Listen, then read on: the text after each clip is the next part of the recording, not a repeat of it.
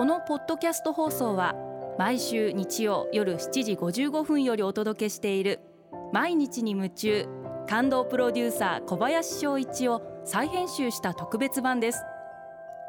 放送で収まりきらなかったアルビオン社長小林翔一さんが大切にしている感動のポイントをどうぞお楽しみください。こんばんはアルビオンの小林翔一です。今回はこちらのメッセージをご紹介させていただきます。カブリンさん女性の方ですね。ありがとうございます。身の回りで感じた感動。私の場合は日々のささやかな一コマから感じることが多いです。最近では書道を習っているせいか自分の字を褒められました。それだけでも気分も上がるし自分に自信が持てるようになりました。仕事にもつながるよう今後も精進していきたいです。あの本当に私も日々の人の一言であ嬉しいなこういうこと言ってもらってっていう言葉があってそうするとその日一日楽しくなったりとかしてだから逆に僕も人に対してそういう立場でありたいな小林さんからこう言ってもらってすごい気分が上がったって言われる人間でいたいな。あのそんなふうに思ってます。そういった意味でこのカブリンさんはこういうふうにご自身でこういうことを感じる感性って僕はすごく大事だと思っていてまあよくうちの会社メンバーの男性にも言うんですけど例えば少しメイクが変わったりとか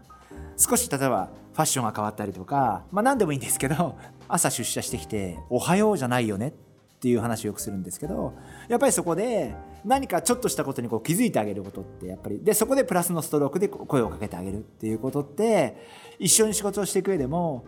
すごく大事なことなんじゃないかな。だからこう何かちょっとしたことをやってもらったことでもちゃんとやっぱり一言何かお礼を添えるとか感謝の気持ちを表現することっていうのはすごくやっぱり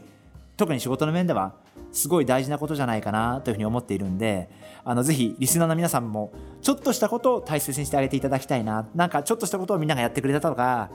本当にちょっとしたことなんだけど助けてくれたとかっていう時にやっぱり心を込めて感謝の気持ちを伝えるとかそういうことによって人が元気になればそれもきっと将来自分にも跳ね返ってくると思いますからまあそんなことを心がけていただければいいんじゃないかなそんなふうに思ってます。あのカブリンさんぜひ書道も続けていただければな。あのそして細やかなところに気づいてあげられるこれからもそういう素敵な女性でいらしていただきたいなそんなふうに思います。